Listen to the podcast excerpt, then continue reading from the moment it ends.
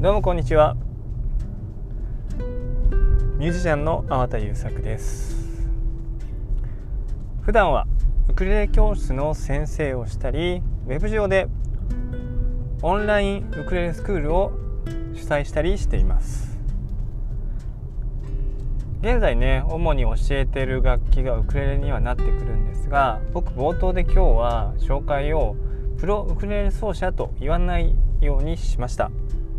というのも、まあ、なんか最近あえてプロウクレレ奏者っていう風に言ってた言ってるんだけどなんか違和感が出てきて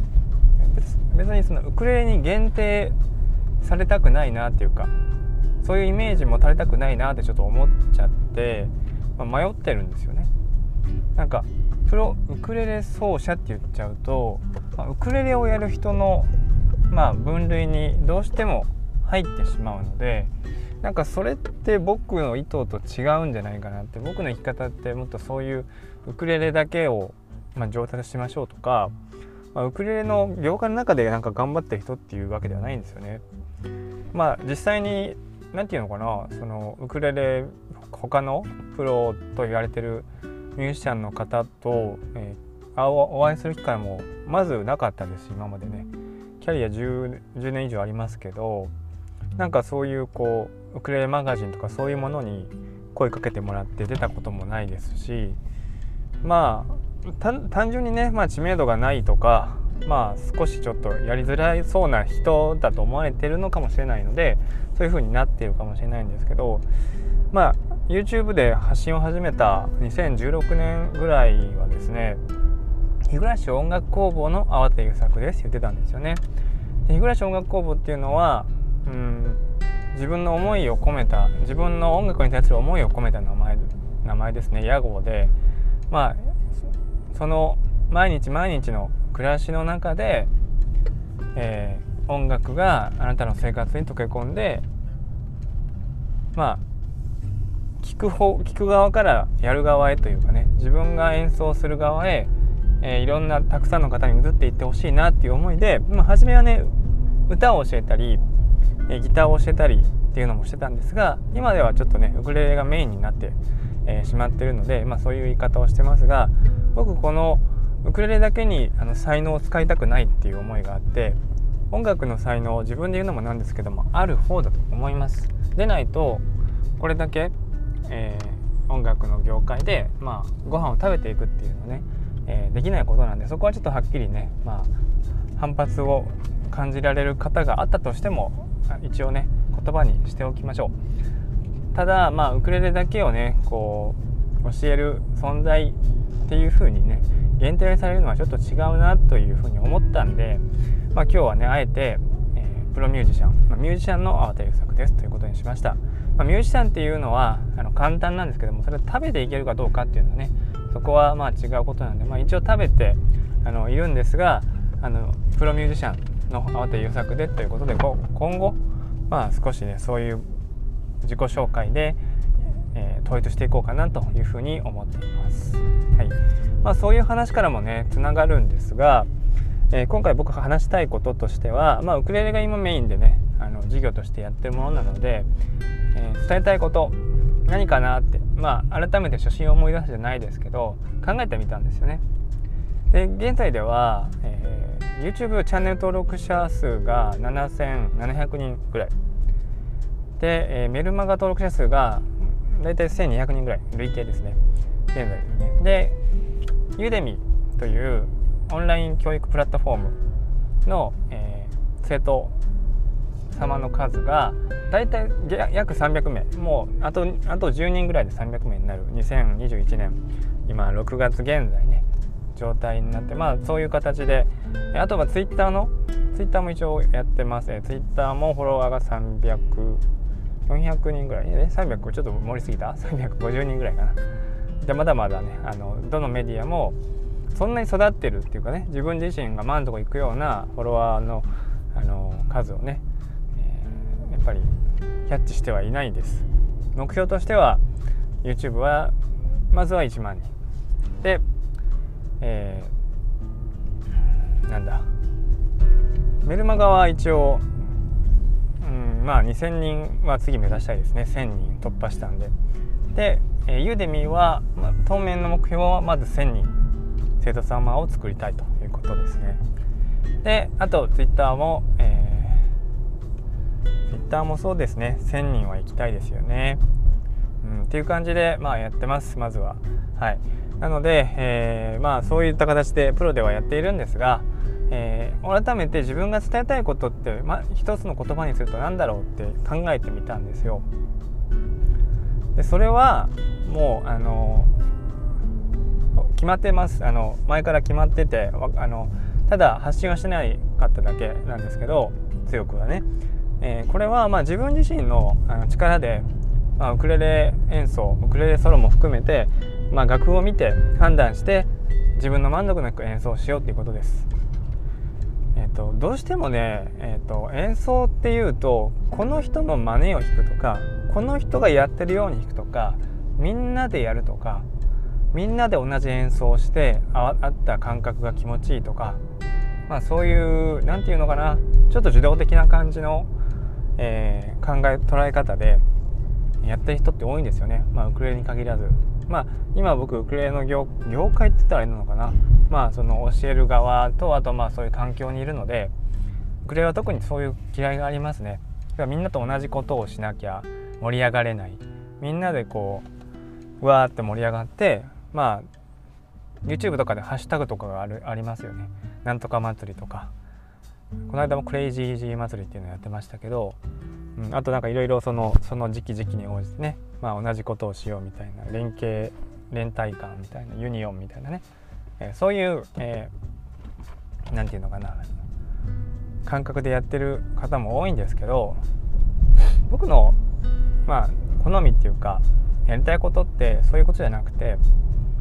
みんなでワイワイっていうのが特に楽しいとも思えないし楽しまあ楽しいこともあるけどそうじゃない方向性独力でまあ一人でも楽しい環境を作っていく。で自分の中にインプットを増やしていって楽しいえー、状態を作っていく、まあ、楽譜を見てこんなこんな風に弾いてくださいねって指示されなくてももしくは本屋さんでアマゾンでなんかウクレレ絶対弾けるようになるソロ名曲30選みたいなね。ああいう本を買わなくても何て言うんだろう。自分自身でなんか五線譜をどこにでも手に入るような五線譜を見ただけでうん、自分がアレンジして弾くことができるっていうね。そしてまあそれで発信したらいいし。で才能ある人だったらそれをねその才能っていうかその人に教える才能があればですよ。そのそういったことをどんどん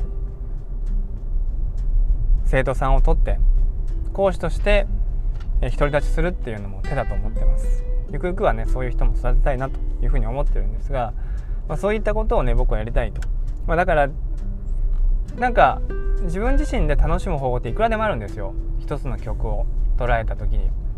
これをこんな風に弾かなきゃいけないっていうことは一切なくてよくあるのがまあなんかこの有名な何々さんが作った楽譜をみんなで弾こうでこの彼がアレンジした楽譜最高みたいなねいうウェーブっていうかあのそういうね流行りもあるし、まあ、僕自身もあの少数ですがそういうふうに僕の作ったアレンジを気に入ってくださって、えー、こうね取り組んでくれてる生徒さんもいます。ただまあゆくゆくは僕はあの自分の利益と反することでなんであのとても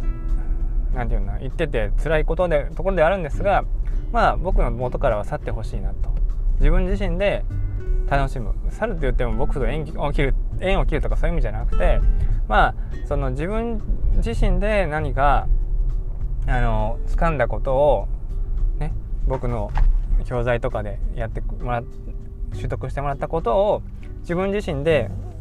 当てはめていろんな曲に未知の曲に当てはめて、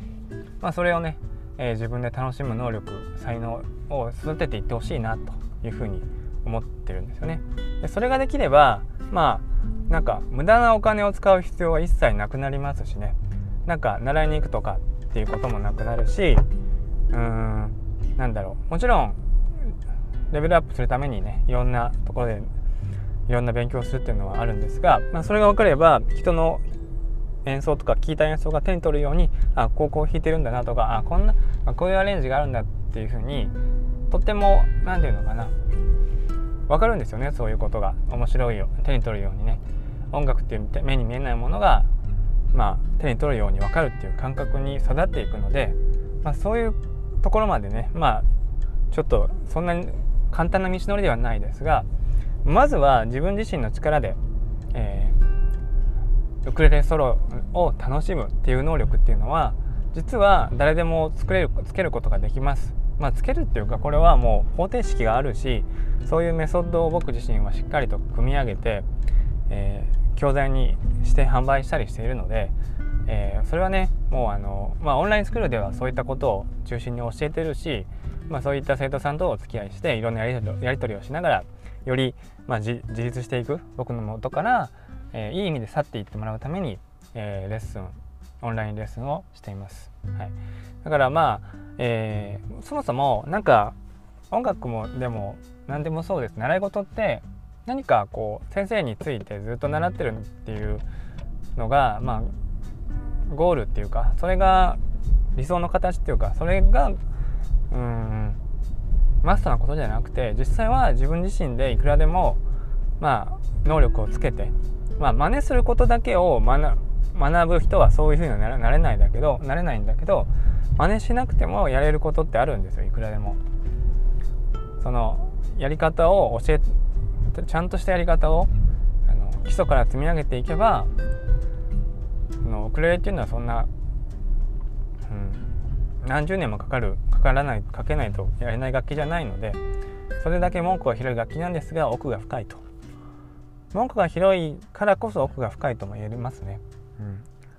あの最初から難しくてすごく専門的な知識が知識と微妙な力加減がいるような楽器だとそうはいかないですがウクレレっていうのは文句が広い分ね、えー、いろんなあのその分表現力も非常に問われてくる。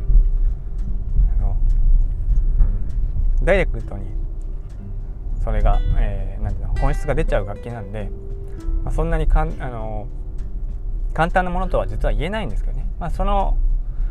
うん網羅的な知識をねしっかりと伝えることによってね、えー、絶対に自分の力で楽しくまあしっかり半年1年学べばまあ自分自身でしっかりとした、えー、ものをね培っていけば、まあ、一生もののお楽しみにって僕よく言ってるんですけど一生ものの知識を手に入れましょうと。一回手に入れちゃえば手に入れるっていうかね体にあのインプットしちゃえばそれはもう機械的に当てはめるだけでその機械的に当てはめた演奏をより表現力高くするには自分自身の感性であったり、えー、素晴らしい演奏に出会うっていうことも大事なんですよね。まあ、そういった、えー、ことをね、まあ、ぜひレッスンというかね、うん、あの僕のレッスンとか僕の活動の根幹にはあることだということをね、まあ、今回お伝えしておきたいなと改めて思って、えー、お話しています。うんまあ、いろんなテクニックとかね小手先のこととかまあ、えー、誰が人気だとかねそういう業界のこともありますけどそういったことじゃなくてもう一回自分自身のあの本本音に立ち返ってまたこれを聞いてくれてるあなたも自分自身はどうなりたいのか人と同じことをやっていて本当に幸せなのかみんなでワイワイガヤガヤやることが本当にいいことなのか。そういったことも含めて考えてみてください。あの周りに流されていませんか、うん、そういう、えー、意識を持って一度ね、えー、まあ僕の考えに、えー、ちょっとでもね面白いなと思ったらどうかしらフォローしてみてください。YouTube、Twitter